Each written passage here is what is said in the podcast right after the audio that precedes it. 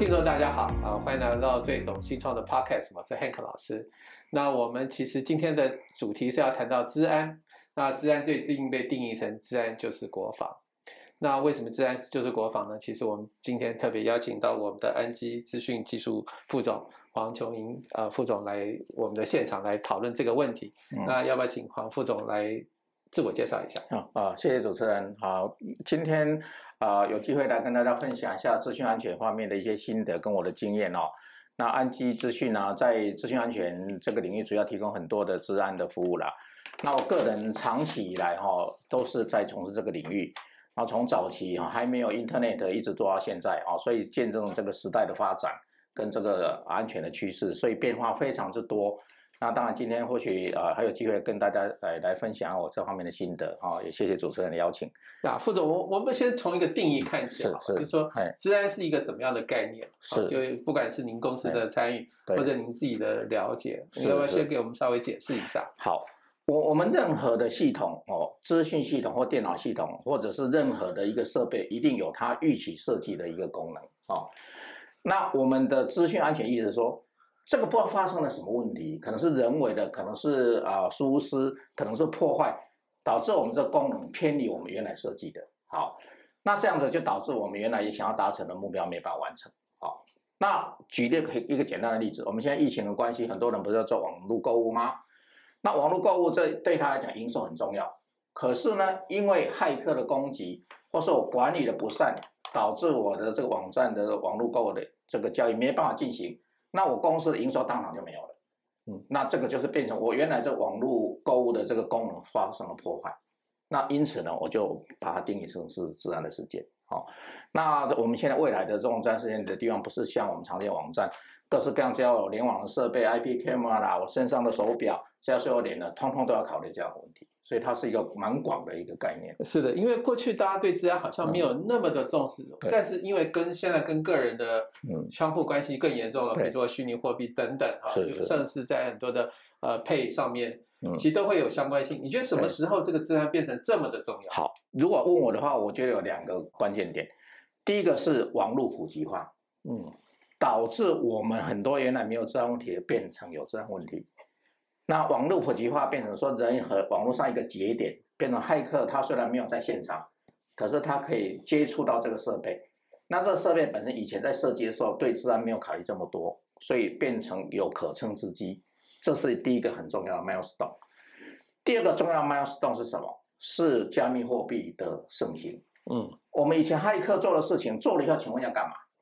哦，除非当然是有政治目的啦，或者是有什么其他这种国家力量啊，他当然有他的目的，对不对？那现在这个事情还是在，可是因为金流打通了以后，做这件事情的人变多了，嗯，而且他有经济的动因。那经济动因以前骇客他没办法收到你的钱，我现在有加密货币以后呢，我可以收到钱，所以这方面就自古都有这样问题，于今为例。所以变成这方面鼓励很多人从事这方面的攻击。这个鼓励本来是有很多的这个相这样是好事，但可能也是一个很害怕的事情。是是。那我们怎么办？好，所以在在这里面，我不晓得，就是说您这边有没有什么样一个建议的方式来去避免这件事情？了解。所以很多人就在问啊，说那我可不可以不要这样事件？嗯嗯。我设计的系统设计很好，不就没问题了吗？那我们可不可以啊杜绝这样事件？哦，很多人都问我这个问题。那我的看法其实是这样子：我们人生活在这世界上，我们大概应该不能假设我们不会生病。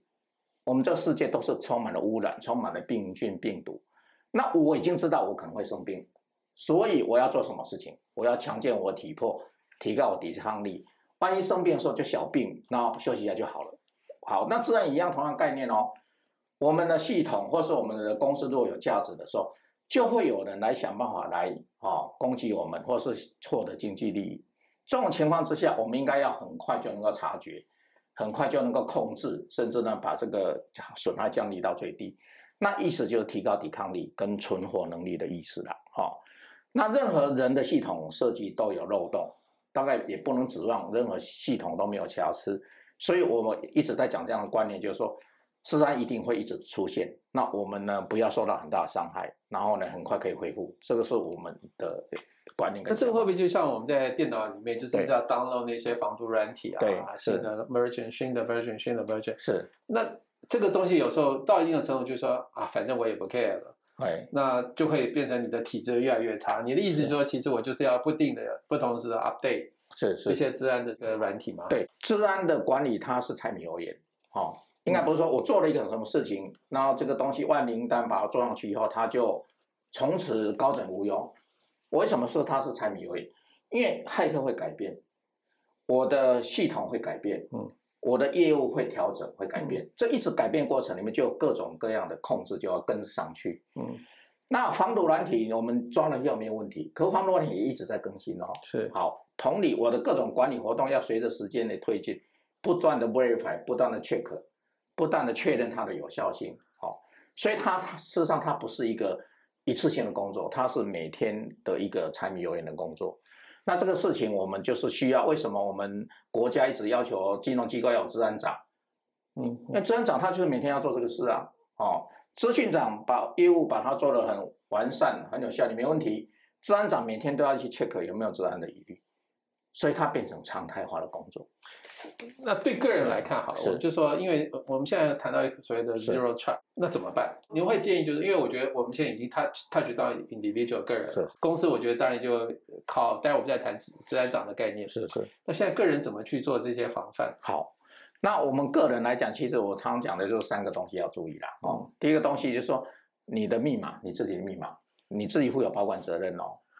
你这里密码呢，你会到很多地方去嘛，对不对？对。你的密码最好不要全部都一样，好，那现在很多系统里面都有做二阶段的验证，都可以跟手机结合哦，像 Google、Gmail 都有嘛，哈，对，因为它不用钱，请你们把它设定起来，这对你来讲是非常好的保障。所以第一段密码的管理，但是密码本身不要一个密码通行天下，如果有那种结合手机，请你赶快用，这是第一个要做的哦。第二个要做的是说，你个人的电脑。不是会有更新吗？嗯，请你一定要做，不要买盗版的作业系统。为什么？我当然不是为了微软在推销。嗯哼，你买盗版的以后，那更新功能会停止，停止以后你就暴露在一个很高的风险之下。是，所以这个请你务必要为了保护自己，请你务必要做。好，OK。第三个呢，你在很多地方都会留下很多什么个人的会员资料啊，各种申请会员嘛，对不对？那你留下的资料的本身呢，没有必要都不要留下不必要的个资。比如说你去一个宠物购物的场所，有没有需要留下你的什么呃呃家的户籍住址、你的身份证字号？有些可能都不需要。嗯哼。那这种你自己可以控制，不要等这些资料都出去后，还要仰赖别人好好帮你保护。不用，你在源头部你自己就先 secure。这个是自保之道了。OK，这看来就是要一个自自我自安的概念。对对，在这边来做这件事。是是，哎，那我们就来谈到，因为台湾常常被骇客攻击啊。是。原因是什么？台湾是因为呃实力够强，大家来呃做个测 测 test 一样，还是？好好问题哈。呃，我们看一下这次俄乌战争。嗯。俄乌战争二月二十号，二十二月二十号开始打仗嘛，对不对？在一月多的时候，微软就已经发现苏俄的骇客。在乌克兰的政府都已经埋了大量的后门，他已经看到了，嗯，那政府机关里面重要机关都已经被俄国骇客等于实质控制的了啦，电脑系统已经实质控制，所以意思说，在战争在发生之前，其实这些都已经先部署好了，啊，那我们台湾因为面对两岸的关系，所以呢，这方面的活动从来没有停止过，嗯，好，不管是刺探或是我们想办法去。啊，找我们的弱点，或是想办法来盗取我们资料，这个没有一天停止过。嗯，那这方面活动的那个之密集，然后攻击手法之奇怪、之刁钻，我们每天在处理的时候就会发现说，哇，那这个这个局势一直都是这样子。嗯，所以未来如果有任何事情发生的时候，这方面的木马也好，或是这些破坏会先发出现，紧接着才会可能会有后面的各种活动。所以台湾在这方面确实是，呃，骇客也好，或者是活动非常密集的一个场域。我我觉得就是说，我们刚才谈到这种个人治安的这个自己自己的习惯要改进嘛，好，所以那我谈到企业好了，因为因为治安是一个其实现在对企业来说是一个费用，是，那也期待它不发生。对，所以它整个在治安的那个思维上面，并没有应该要做的的防范的这么的一个彻底哈。对对。那你有没有什么样的建议？对，呃，不不同的企业，它的一个治安的一个保护程度？好，呃，老师刚刚您这边讲的非常好。过去企业都会认为治安一直在花钱，对我来讲呢，它都是 burden，哦，负担。那治安投资下去之后，如果一年都没发生事情，是本来就没事呢，还是我做的很好？嗯嗯哦，不知道。那每次嗯呃，这个总经理或者看到治安部门，就是一直来要钱，一直花钱哦。所以以前都是一直有这样的概念哦。那我想举两个例子。好，来说明一下，说治安其实应该是企业的竞争力的来源。嗯，哎，是什么意思？好，我现在举个例子，我们国内有做那种网络的储存设备，嗯，NAS 的那个叫做网络，我们称作 NAS 哈，嗯，我们国内有一个非常知名的厂商，他做了品牌以前呢，哈，常常会被人家说，哎，你这个设计有瑕疵，上面有弱点，有安全问题，那就会被人家 report 嘛，那一次、两次、三次，对不对？那这我们国国内这家厂商他就觉得说，哎，这样不是办法，老是被人家讲安全问题哦，所以他就成立了一个部门，嗯，成立部门就说，你们以前不是都发生治安问题，然后就会去讲嘛，对，请你来跟我讲，你跟我讲一下，我发给你奖金，好，所以呢，你们第一个你们受到肯定，而且受到回馈，嗯，对我来讲，那我就有机会改良。对不对？那我对我不是好事吗？是，所以在好几年前，他就成立这样的方式。嗯，那那一样花钱嘛，对不对？哈，那弄了几年下来以后呢，现在在业界，在世界上，大家都说我们的网络储存设备全是这么多品牌，这家品牌自然做的最好。嗯哼，变成大家公认的一个形象。是，好。那我当有人要去买设备的时候，我要买 A 品牌，买 B 品牌，那我是不是倾向于买 A 品牌？对啊，你做的比较好嘛，对，没错。这方面被发现的问题越来越少，而且你也很负责，是。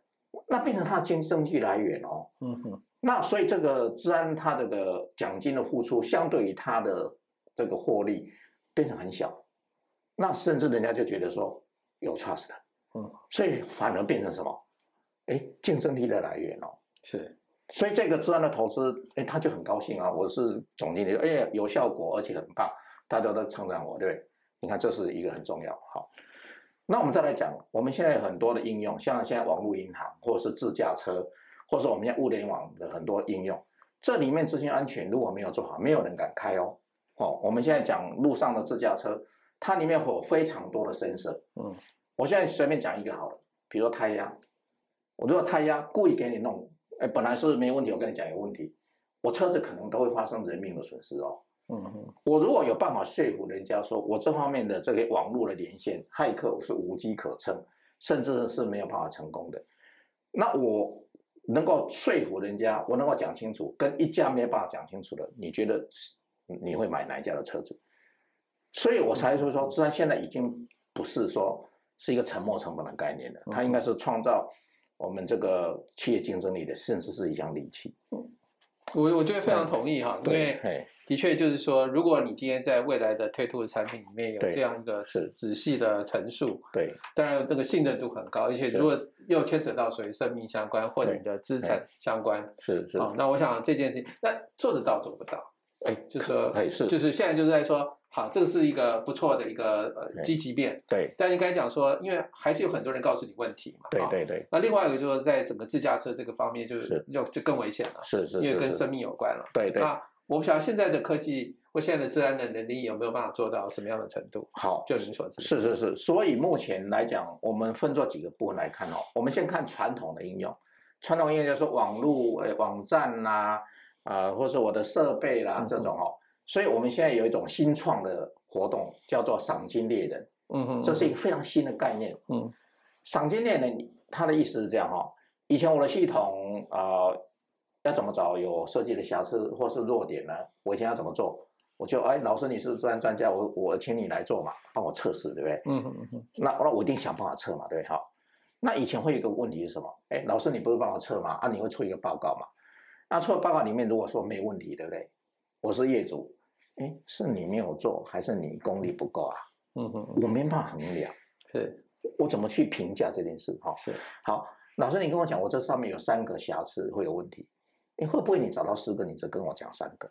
因为我也不知道。是，那对我来讲，我这件事还是要做，可是我没有办法衡量这件事，哈。是，所以呢，我们现在有一种新创概念，变成说，那我弄一个赏金猎人概念。嗯国际上有一个最知名的公司叫黑客 One，嗯哼哼哼，黑客 One 哈，他说我成立一个平台，你们有系统要来的时候来我这边挂牌，嗯。全世界的骇客现在上面的骇客有一百万人，嗯嗯去那边报名，嗯嗯，那上面它有很明确的条款，你找到什么东西奖赏多少，我这边先做初步的过滤审查，你不是来乱的，你讲的东西是经得起检验的，没问题以后我告诉你，啊上上面都有明码标价嘛，对，好，哎，没问题，找到，我，发给你钱，好，他创造三赢，三赢哦，对那个业主来讲，老师你是业主对不对？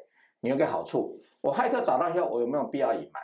我隐瞒，那别人会讲啊，对，嗯。那我隐瞒对我没好处啊。是。对，那我这边来的都很多高手嘛，我会找到，哎，别人可能也会找到，对，那我一定为了得到给保障我的奖金，我是扛去讲，所以会被隐瞒的机会是偏低的。是。对，那对你来讲是保障，是，对骇客来讲他不用怕，因为讲出去那一刻就没了嘛。对，那我怎么知道讲出去我会不会拿到钱？不会嘛。可是我有一个中间人在这边帮我 guarantee 这件事情。对对对，好，所以呢，这个骇客他的这个付出可以被 appreciate，好，所以呃可以被 reward，好，那我在平台变成一个中间者角色，我也可以创造很大的商机啊，这个 business model 非常成功。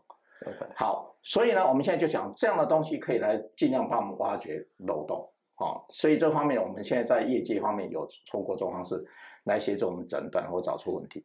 那老师刚刚问你说，我到底能不能做到让人家相信的安全？那你就是要有这些呃积极的，而且有系统化的方式去测试、去验证。嗯，这些如果都能够经过以后，我们当然不敢讲百分之百，可是我有证据或客观的那个佐证来证明说我这边是经得起检验的。那通常因为在国际产品上有一些 ISO 嘛，哈，对对。所以其实上自然一定有很多的相关的一个对证明，是是是。啊，刚刚那个是讲技术面，对，啊，另外是讲管理制度。是，那管理制度上面就有 ISO 二七零零一，对对，或二十 ISO 二七零二五，或或 ISO 两万，是。哦啊，这些都是一些管理制度跟流程面。啊。你管理制度里面还是会涉及到一些技术的问题。的控制，那这些都是一个客观的标准，我们可以去 follow。，OK，哦，那可以让人家说服说啊，我确实有做到什么程度这样。对，前阵我们在谈到那个治安人才的培对养嘛，哈是。是我们就的确谈到治安技术跟治安管理，其实它是两个不同层面嘛，是是，所以你觉得这两个，就是说，因为看来技术管理好像更重要，尤其是我们都在谈的这个叫治安长哈，因是为我们在谈二零二三底就要做这件事情。是。是是，你觉得这件事情，这个第一人才够不够？哦，第二是他们到底要做哪些事情？是，啊，我想是诶表达就是说，目前国安呃国内治安的人才的缺口非常之大，嗯，非常之大，有几个部分，一个是呃有一些法规有明令规定要有多少治安人才，所以你那治安人员，你如果连那个人数都不够，你就当场就不符合法规了。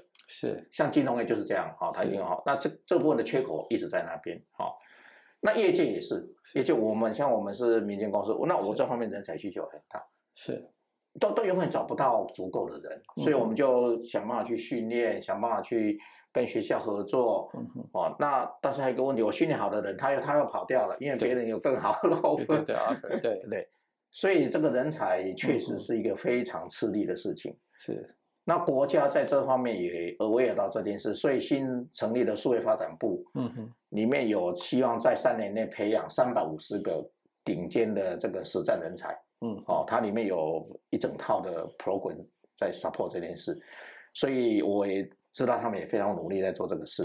嗯那我们民间业者自己的培养，它也都没有停止过。嗯哼，哦，所以这方面是一直在进行的哈。嗯那刚刚老师有提到说这个治安长的问题哈，我们一般的企业里面啊、一定有一个资讯部门的主管，好，我们假的假定叫执行长好了，好，然后呢，现在怎么跑出一个治安长？啊，这两个是什么关系呀、嗯，好、好，那我们现在先这样讲，资讯长的角色是什么？他把系统设计出来，效率很高，可以达成我的业务目标，没问题。好、那治安长某种程度呢，是在 guarantee 我的资讯安全是可以有到位，而且是什么？我们称作 due diligence 啊，我们有尽到善良管理人的责任，而且要确保我们这些治安的管理活动是都是如实进行。那他的角色事实上是公司治理的角色，嗯，这是什么意思？公司治理基本上会涉及到 stakeholder，哦，我的股东、我的客户、我的员工，还有法规，他是从这个角度在看这件事情。所以，专案长的角度来讲，资讯科技或资讯管理只是他落实治安的一些工具跟手段，他真的目的是要完成公司治理的这个任务。那这公司治理任务呢，是他上是直接 report 给董事会的。所以他的报告对象不是报告给咨询长，他是报给董事会。董事会对，所以角色这样这样就区分出来哈。那区分出来，那他跟资讯长是不是变成互相抵制或互相互相反对的角色？会不会这样？他变成会变成这样的。我如果是资讯部门做的时候呢，他都是以快、方便哦，然后呢可以怎么样，很呃顺利的达成任务为思考目标。治安长的角色有点是像风险的管理，我们做任何事情都有一个风险的概念，然后呢，然后要确定你的投资跟所有的控制是不是有得到适当的管理，所以他两个应该是互相搭配的角色。对，以前没有这个角色的时候，是资讯长这边要管，对，他就管掉，那管掉他就会偏向于什么？方便、快速，那尽快呢能够满足需求，会会会一直往那边倾斜。是。哦，所以我觉得他的分光上会变成这样子。呀，那那看来这件事情好像人才有缺乏，是那规定又要达达正，是。你觉得这里面会不会有实际产生问题？所以现在，那他可以委外，比如说，我这公司没有这样，我可不可以委外来经营？对对，啊，但是委外归委外哈，你自己内部还是要基本的团队。是是是是。那基本的团队现在法规是明明限制限定，你是没有。没有商量的空间，啊，比如说我们政府机关的 A 级机关里面，他就讲说专职人员要几个人，他那个是写死的，所以你是非得要要不可，好，好，那这种情况下，他这个不一定要先满足，这是最低水位，是啊，那剩下的说，那我要做现在这么多怎么办？那你当然可以搭配呃委外的厂商或专业的厂商互相搭配，那你就要好好去管理外面这个团队，好，不可能所有事情都自己做。那因此，在这种情况下，未来就会建成变成一个公司协协作、哦，公司合力的这种情况就会出现了。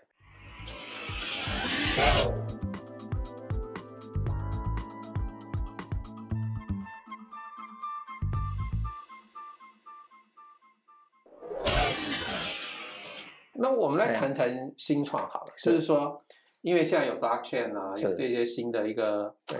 叫做他们叫做分散式的管理，是好像这个还是有治安的问题。对，那再来就是说 AI 的部分，是啊，就是说 AI 会不会变成是一个辅助的一个，还是一个攻击的工具？是是。那我不晓得你们对这个新的这个开发的这样所以也许跟治安有点相相关的东西，您的看法是什么？哎，AI 我们现在用的非常之多哈，那 AI 大家也都知道它有非常多好处哦。那比较常见，我们要做在人脸识别啊，甚至协助我们医生做诊断，我们大家都耳熟能详啊，听到很多。但是这是一个中立的技术，现在骇客也会拿拿拿来做坏事。好，我们看到骇客现在做的坏事有三种样态。嗯，第一种样态就是给你杂讯。嗯，我给你很多那种，哎，好像是有问题的，可是我就是要干扰你，让你疲于奔命。哦，那我东西呢故意放很多。那就消耗你，这是第一种。那我 AI 可以做的很好，嗯，AI 可以做的很好，就因为我知道你的环境怎么部署，我可以设计符合你的或符合环境的，哦，这是第一种我们已经看到的，哦。那第二种就是什么？我们可以把这个叫做 Deep Fake，Deep Fake 就是我们可以把诶人的影像移植在另外一个影片上，嗯，啊，其实他这个人并没有发表，比如说发表演讲，对。啊比如说我假定啊，我们现在泽伦斯基说我们现在投降了，没有，他没有这样讲。嗯，可是我们可以用 deepfake 弄成好很像，这个也都已经发生了。是，甚至我们这边发生有人啊，把一些名人呢移植到色情影片上面去。嗯哼，啊，这个 AI 已经拿来做坏事了。哈，另外呢，我可以用 AI 呢来克制化攻击。嗯哼，你的环境我可以诶更符合你的这个环境特性，去做攻击。嗯哼，所以从诶 AI 的角度来讲，除了去衍生它做有益的事情之外，对 AI 拿来做坏事也要做防范。好，那这个有点担心哈，就 AI 做坏事，因为很多要么是用你的声音，用你的影像，是，那一般人就信以为真的嘛。是是我想我不知道检察官能不能做判断。您像有人公司能够帮忙解决这个问题吗？嗯，现 现在应该是这样讲哈，因为 AI 做在很多地方，因为都是在网络上发生的嘛，是发生了以后，我们现在只能说去侦测，甚至去把它防止。你你说要反制它哈，现在确实就是等于是两边是拔河啦，有时候我领先一点，有时候他领先一点，一直都没有停止过了。是。所以这个我觉得是大家都还在拔河之中啊。OK，所以真的有点担心哈，就是说，就像您的资讯，您是一个名人，他可能就会让你变成一个丑闻。对。然后丑闻之后，你解释了半天，可是佐证都在那里。哦，是啊。但是到时要找一个，那信者恒信，不信者恒不信，没错，那就产生一个问题哈。对。那这个可能是我们要以后未来注意的地方。是是。那这个东西就是说，我们在谈新创，你觉得新创在这里面的机会是什么？哎，这里面题目真的太多了。嗯嗯。我们现在以前的网络没有这么普及，我们现在几乎所有东西都会上网哦。是，比如说老师，你线上有多少东西有上网？手机没问题，一定有，对不对？哦，就一个了嘛，对。那像我这个手表，这个手表也上网啊。对，因为我可以量心跳，我跑步的时候可以量我测量距离。对，好，那这里就，那我身上一个耳机，所以以我来讲，我身上就有三个东西可以连网。是是，对。那更不要讲像优卡，优卡那当然距离比较短，对，我都了解哈。那这里面每一个地方全部都有这样的题目可以做，是每一个都可以做哈。那诶，我们对新创的人员来讲，你应该去根据我们的人的痛点，我们会哪个地方会有所担心，可以发展出很多种商业的形态出来。嗯哼，好，比如说检测，检测也可以做啊。是，我们现在呃有看到一个什么无线设备或是一个通信设备，那我可以先做一些基本的检测。那这个检测的技术本身就是一个生意啊。那我们我们现在还有一种是做什么？我可以直接看你的脸。我们看脸除了做人脸辨识呀，我还可以看你有没有生什么病。哎，这很玄，对不对？有，现在已经有这样的东西出来。它当然不是什么病都可以看，但一些基本东西它可以透过你前后的比对，可以诊断说你可能潜在有什么样的风险。所以会有非常多的领域可以去发挥了，因为我们谈到智慧嘛，智慧城市、智慧工厂、智慧医院、智慧什么东西是？那智慧里面其实就有资讯是啊，这个 sensor 收收集资料，然后要运算是，然后要通讯。嗯嗯，你会不会觉得这个问题现在越来越严重？那怎么解决？比如说我到了一个远端的一个 IOT device，是，它可能就被骇骇客侵入，然后就进入到我的一个网络连线里面。是啊，现在这些事情有被处理吗？还是其实上还是一个？诶，现在其实一直都有发生。我们最近常发生的是 IP camera，嗯，IP camera 现在的 camera 几乎都不用拉线的嘛。对，哦，都就可以看。IP 被黑客入侵，IP 被黑客入侵要干嘛？去打攻打别人。这个历史，我们最近这一年来发生的事情非常之多。是。好，那紧接着就问，那请问那个 IP camera 为什么不能把安全做好啊？哦，因为我们只是消费者嘛。对。你说我要去 guarantee 或去检查它有没有安全，我做不到嘛？对啊，因为太专业了嘛。哦，所以这边就有一些国际的验证机制，或是标章或测试，是，或是要通过一些那个实验室的这个检核。嗯，这边的呃各国都在努力做这件事情。是是，所以未来我们我们认为以以后应该会去买一个呃设备的时候，就要看有没有一些安全检测的有没有通过了。是是，有如果通过的话，像我们现在手机的 APP 已经有了哦。哦，我们会通过嘛，他就发一个标章给你。是，我觉得这个未来会变成一个常态化的工作。OK，那这个相关的标章也一直在对被新增当中，被修正或者是改良这样。因为看来这整个智慧化，我们在谈说，就像录录 RO RO 赛啊，对，呃呃摄影机啦，甚至要做智慧运算，对，因为看来就这智慧路灯是智慧柱充电，我想太多了，对这些方面太多了，太多。那既然这个手动其实都是新创的机会，是的，是啊，是啊，每一项都是啊，所以你看哦。我只要任何一个东西，我们刚刚只是讲检验这一项而已哦。我们的现状不是只有检验而已。是。那如果光检验这项，就有太多东西都可以做了。OK。那诶，如果检验之外，那我各种应用其实都有安全的问题。哦，比如说我现在讲一个最简单的例子，我现在如果想要做一个智慧医疗，对不对？嗯哼。那我如果想要去对居家的诶老人，希望看看他有没有问题，对，我是会结合摄影机。嗯哼。那他身上可能会挂一个类似这样啊，你的生命迹象啊，血压什么有？那我事实上这些东西是不是可以要结合起来？是。那我如果要做新创的时候，我其实可以做一件事情，嗯，我可不可以做一个平台？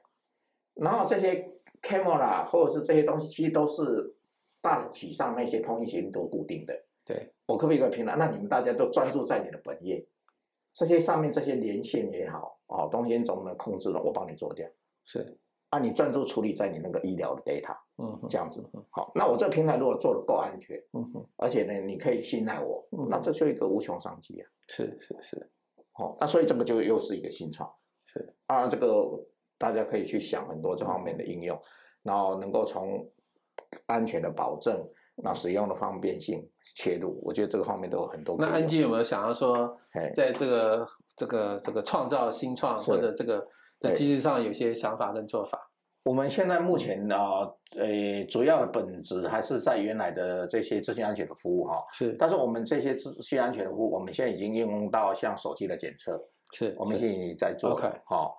然后包括一些呃数位证据的调查。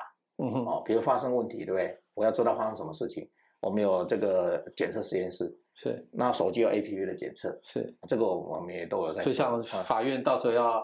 你们是一个公正的一个单位，去可以做这件事情。对我们除了报告，某种程度是也就有科学证据了哈。是是，然后去陈述，这个我们现在都有在做。那你觉得这个产业有多大？因为我觉得台湾的软体产业好像就是没有像硬体这么样的蓬勃发展嘛，哈。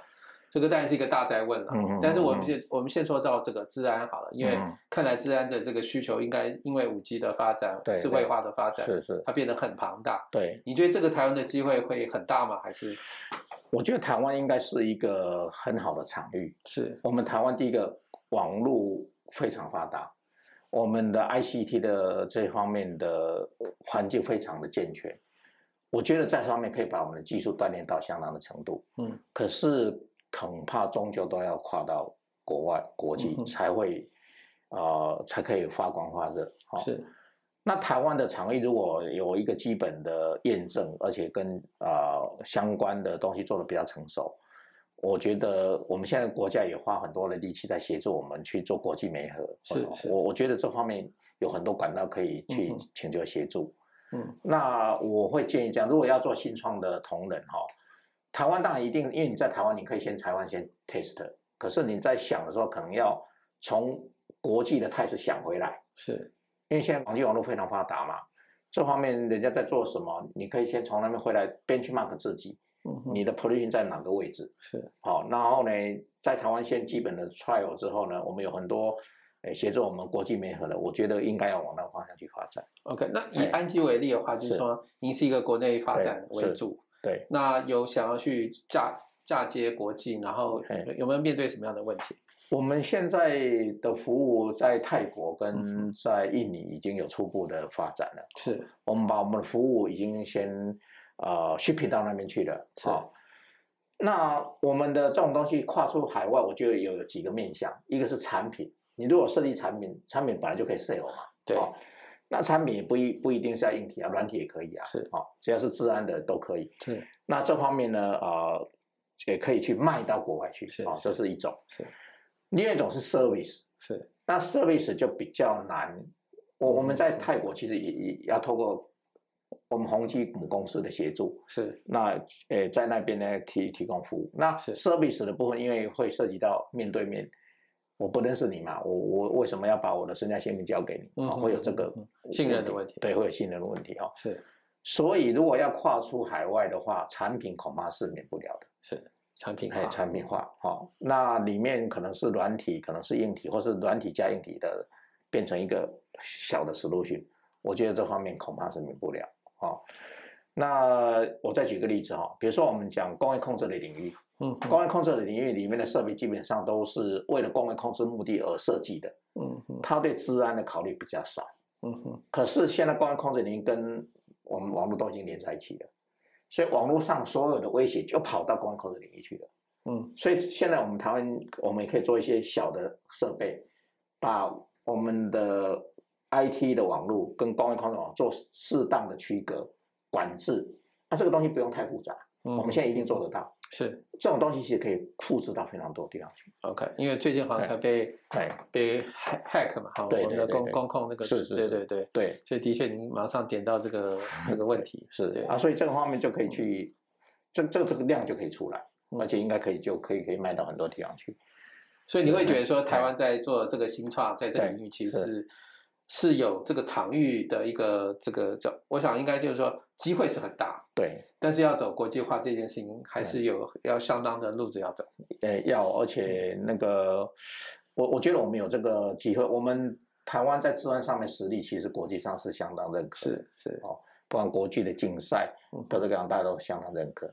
那我觉得是很有机会，对。好，那我想我们最后就因为社会发展部要成立，是是是，我不晓得就是说这个副总有没有对这个新的这个政府有什么什么样的期待？我期待不敢啊，就是说我们有一些当然是对有这种外围发展，我们当然乐观其成哦。那数位发展部里面有几个比较重要的功能，一个是治安署，嗯，智通安全署哈。那智通安全署里面主要就是要怎么样去 secure 我们国家。的，它当然是会先以我们国家营运所需的安全为保障的对象，比如说有水电啊、能源或者是呃交通、医疗啊这些，它某种程度要先确保民生的安全。那另外就是政府机关啊，那这方面他们已经推动很久，会持续进行啊。所以自动安全署这方面，包括人才培训，他们会继续做。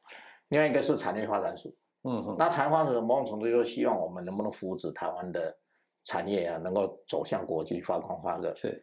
那这两个功能，我们觉得都非常重要，是非常重要。所以以我如果是业界来讲，呃，资呃资通安全署给更好的、明确的指引，更好的规范，好，更明确的方向，那大家呃往方面把安治安做好，是。那这方面就有很多商机了，是是。做好的东西，如果可以开发结果。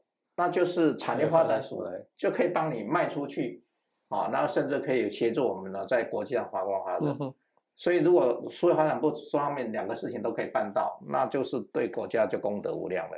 好，因为我觉得我们台湾的软体呢，在过去的这个发展还是有受到很大的限制嘛。是是是。希望这个数位发展部这个嗯的的成立能够照这个副总谈的一样，是把这个治安的做好，这个技术可以。呃，软体的技术啊，不仅是自然技术啊，这个由产业发展署这边来做一个国际推动。对对。好，今天非常谢谢我们的副总哈，来谈到这个所谓治安的一个产业跟相关的技术。那我们今天受益良多，好，谢谢副总，谢谢主持人，谢谢。